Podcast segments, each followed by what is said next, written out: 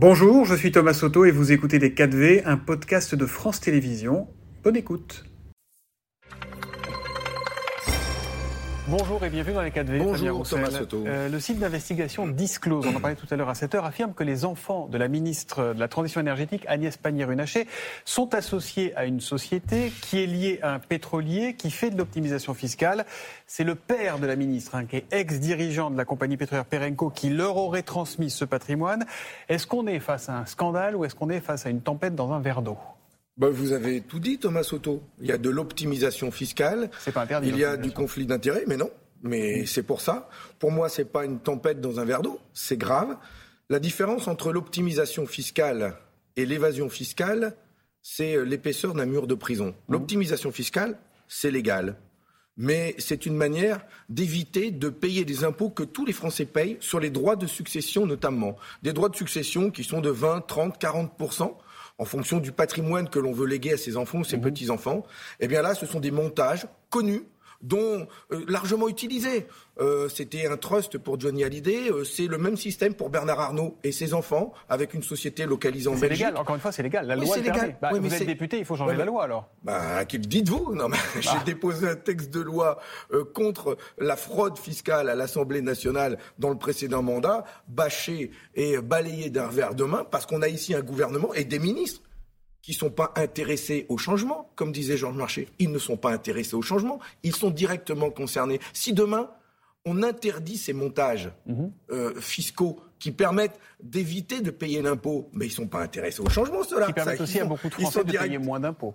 Ah bah, beaucoup de Français, vous voyez, vous, beaucoup de Français euh, qui euh, placent leurs enfants de 9 ans, 10 ans dans des sociétés dont, les fonds... non, mais là, les fonds concernés sont placés dans une banque au Luxembourg. Euh, sont des fonds qui proviennent de la spéculation sur le pétrole avec des entreprises. Bah, c'est au Delaware, euh, en Irlande, dans tous ces paradis fiscaux. Ouais, quand même. Alors, elle, s'est défendue hier parce qu'elle a été interpellée là-dessus à l'Assemblée, l'Espagne On, on, va écouter euh, ce qu'elle a dit pour, pour sa défense. Pris connaissance ce matin des allégations fausses et calomnieuses publiées par Disclose. Il n'a pas de lien avec mes fonctions de ministre. Il n'y a donc rien de dissimulé, rien de caché. Elle dit circuler, il n'y a rien à voir. Est-ce que vous, vous pensez que ça peut l'empêcher de poursuivre sa mission de ministre? Eh bien, d'abord, il y a euh, un exercice de transparence à faire. Elle a dit que les documents étaient dans les mains de son avocat et à disposition. Et de son la, haute autorité pour la, haute autorité va s'en occuper. Achat Avipé, effectivement, a dit qu'elle allait demander des informations complémentaires. Ensuite, la Première ministre devra aussi juger s'il n'y a pas de conflit d'intérêts. Il n'y a pas un risque de populisme à tout ça, un risque de, diffuser du tous pourri, de, finalement de décourager tout le monde de faire de la politique, au-delà hein, de cette, affaire. Mais bien, mais bien sûr que si, mais ça me ça me rend malheureux parce qu'on voit aussi à travers ça, enfin son père euh, a dirigé le deuxième groupe mm. pétrolier après Total quand même. Donc, euh, et, on a là un, ministre qui illustre la porosité qu'il y a entre le monde économique, euh, ces grandes entreprises et la politique. Et ça, ça dégoûte les Français. Mm. Je peux vous dire une chose, c'est que s'il y avait un ministre communiste à ses affaires, euh, on risquerait pas d'être pris dans le pot de confiture de la fraude fiscale ou de la porosité avec le monde des affaires. Vous êtes candidat, si on vous le propose, vous irez? Ah ben, nous sommes, nous, toujours prêts à gouverner le pays, oui, pour changer fortement et justement mettre... Mais pas, pas, avec Elisabeth Borne à Matignon, ou alors il y a des ah, choses qui ont changé. Bah oui, euh, pour euh, mettre de la lutte contre la fraude fiscale, contre la corruption, euh, pour faire en sorte que l'on mette les richesses de notre pays au service du pays. que l'on subventionne les voitures produites en France plutôt que celles qui viennent de Chine, pour parler du, du, reportage précédent hmm. fait dans votre chronique juste avant. Où est-ce que vous vous situez aujourd'hui politiquement entre Emmanuel Macron et Jean-Luc Mélenchon? Euh, eh bien justement, très à l'aise au sein du Parti communiste français qui défend, euh, depuis euh, cette candidature à la présidentielle que j'ai représentée, l'espoir de construire des jours heureux pour notre mmh. pays. Mmh. Vous savez pourquoi je vous pose cette question? Elle est un peu provocatrice. C'est parce que Jean-Luc Mélenchon a constaté que vous n'avez pas voté sa dernière motion de censure et que du coup, il dit que eh ben, vous êtes, qu'est-ce qu'il a dit, un soutien étonnant et isolé d'Emmanuel Macron. Écoutez, Jean-Luc Mélenchon a dit que j'étais un adversaire de l'intérieur. Mmh. Il a aussi insulté euh, Philippe Martinez, il s'en est pris à Yannick Jadot, bref.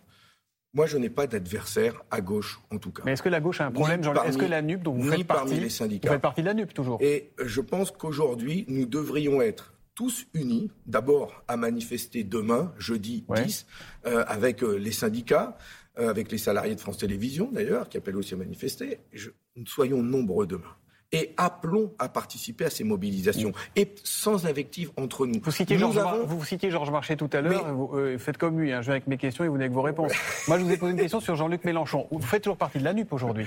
Mais le groupe euh, communiste fait partie de l'intergroupe. Est-ce qu'il y a un problème Mélenchon Nous travaillons ensemble. Nous avons des différences de stratégie. Oui, mais vous êtes d'accord sur rien, c'est pas une différence de stratégie. Mais non, on n'est pas d'accord sur rien. La hausse du SMIC à 1600 euros, mm. euh, nous le partageons. je dépose un texte de loi visant à indexer l'ensemble des salaires sur l'inflation. C'est le rétablissement de l'échelle mobile des salaires qui existait avant. Eh bien, ça, nous allons le défendre ensemble. Donc, nous avons des textes de loi que la gauche unie va défendre ensemble au Sénat comme à l'Assemblée nationale. L'Assemblée qui a voté la, rallonge anti-inflation l'année dernière. Après, nous, avons, nous, avons, nous avons des différences entre nous qui sont euh, importantes sur la stratégie. Nous ne mêlerons jamais nos voix avec l'extrême droite. C'est clair. Est-ce que LFI flirte avec l'extrême droite? Parce que, évidemment, il y a eu l'affaire de la semaine dernière, mais avant, il y avait eu quand même la motion de censure avec un soupçon de petite discussion entre RN et LFI. Aujourd'hui, aujourd'hui, mon sujet, mon problème, c'est qu'il y a un 49-3 d'abord D'abord, il y a ça. Un 49.3 qui tombe tous les jours ou tous les deux jours pour couper court à tous nos débats, y compris pour ne pas retenir des amendements votés ensemble par la gauche et la droite quand nous sommes d'accord pour dire, par, la, exemple... La nuit dernière, ça n'a pas été le cas. Adoption des rallonges anti-inflation, euh, donc il y a un versement de chèque énergie de 100 à 200 euros qui a été voté, euh, une aide pour les foyers les plus modestes d'un milliard et demi, une aide de 40 millions d'euros, euh, un amendement socialiste des associations œuvrant pour l'aide alimentaire, un amendement LFI à 8 millions d'euros. Ce sont des amendements votés. Pour la revalorisation des personnels des centres municipaux de santé, voilà, ça a été voté. ça, ce Sont ben oui, ça fait partie du débat parlementaire et tant mieux. Donc le débat existe. Mais Bien sûr, mais enfin, là, on parle de quelques dizaines, euh, centaines de millions d'euros. Quand nous votons quand nous faisons voter 3 milliards d'euros d'investissement mm. pour le train, pour le ferroviaire, pour faire préférer le train en français plutôt euh, que la voiture, quand nous votons 10 milliards, 7 milliards d'euros pour la rénovation énergétique des bâtiments, c'est indispensable pour sauver le climat et que tout ça est balayé d'un verre de main. Ça va tenir pendant 5 ans tout ça ou il faut dissoudre J'espère. Est-ce que, vous souhaitez une dissolution pour, pour une clarification ah, politique Moi, aujourd'hui, euh, je préfère parler de solution plutôt que de dissolution. Je préfère que l'on trouve tout de suite des solution pour les Français qui viennent de voter il y a six mois, qui ont choisi une assemblée euh, avec les couleurs qui y sont. Eh bien, trouvons des solutions, des compromis ensemble et avançons. Je demande au gouvernement. Y compris avec la majorité? Je demande. Mais bien sûr. Enfin, vous savez, hier, j'ai reçu des appels de chez moi, Saint-Amand-les-Eaux. Dans la résidence Manouvrier, les gens reçoivent des régulations de charges. C'est un HLM.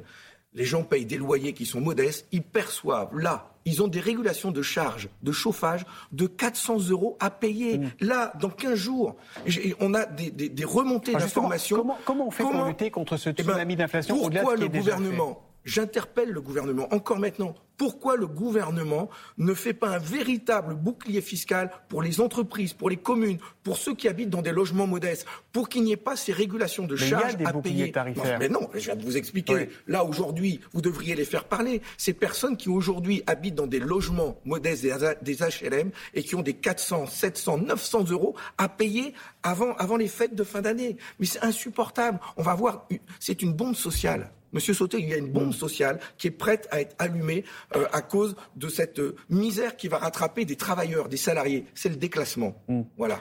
J'ai une question sur euh, un navire qui s'appelle l'Ocean Viking, qui transporte 235 migrants, je crois, des hommes, des femmes, des enfants. L'Italie ne répond pas. Normalement, il devait accoster en Italie ce bateau. L'Italie ne veut pas, ne veut pas entendre parler. Est-ce que la France doit l'accueillir, ce bateau? Mais la France, l'Europe devrait l'avoir déjà accueillis. D'abord, ces gens, ces hommes, ces femmes, beaucoup, beaucoup de femmes et d'enfants d'ailleurs, viennent de la Libye, où la mmh. France a une responsabilité dans le conflit qui a éclaté là-bas. D'accord? Ça, c'est la première chose. Donc, assumons aussi nos responsabilités. L'Europe y a participé, la France a déclenché. Et euh, si demain, et ça fait 18 jours qu'ils sont à la dérive, les médecins tirent la sonnette d'alarme, il risque d'y avoir des morts parce qu'il manque d'alimentation, d'eau. Ils arrivent au bout. Et si demain ça arrive, que va-t-on dire euh, partout? On va s'émouvoir? On va les accueillir? On préfère accueillir les tombes? On préfère accueillir les cercueils euh, de ces bateaux plutôt que ces femmes, ces enfants? Et on a un devoir d'humanité, d'abord, et surtout de la part de ces personnes qui viennent de pays où les guerres ont été déclenchées par nous. J'ai une dernière question euh, qui est très différente. Un jour, un petit mot sur cette moustache que vous, partez, que vous portez. Euh, Ce C'est pas, pas, une allégeance à Philippe Martinez que vous avez tout à l'heure. je porte cette moustache parce qu'on me l'a demandé pendant un mois pour participer au mouvement Movember, qui est un mouvement qui vise à inciter les hommes à se dépister des cancers masculins. Il y a deux hommes qui meurent par jour d'un cancer masculin, de la prostate, euh, cancer colorectal. Et donc c'est une campagne de sensibilisation, comme au mois d'octobre il y a Octobre Rose pour les cancers féminins. Eh bien, en novembre, c'est Movember, c'est porter la moustache pour inciter les hommes à se dépister. C'est pris en charge par la sécurité sociale. Tout le monde reçoit aujourd'hui ce petit papier où on nous incite à nous dépister. Alors, faites-le. C'est complémentaire avec les batailles que nous menons pour donner des moyens à l'hôpital public. Mais ce dépistage, il est pris en charge et il faut le faire. Militant jusqu'au bout de la moustache. C'est Fabien Roussel qui était dans les 4 ce matin. Merci à vous. Merci à vous. Merci beaucoup, euh, messieurs. C'était Les 4V, un podcast de France Télévisions. S'il vous a plu, n'hésitez surtout pas à vous abonner. Vous pouvez également retrouver tous les replays en vidéo sur France.tv.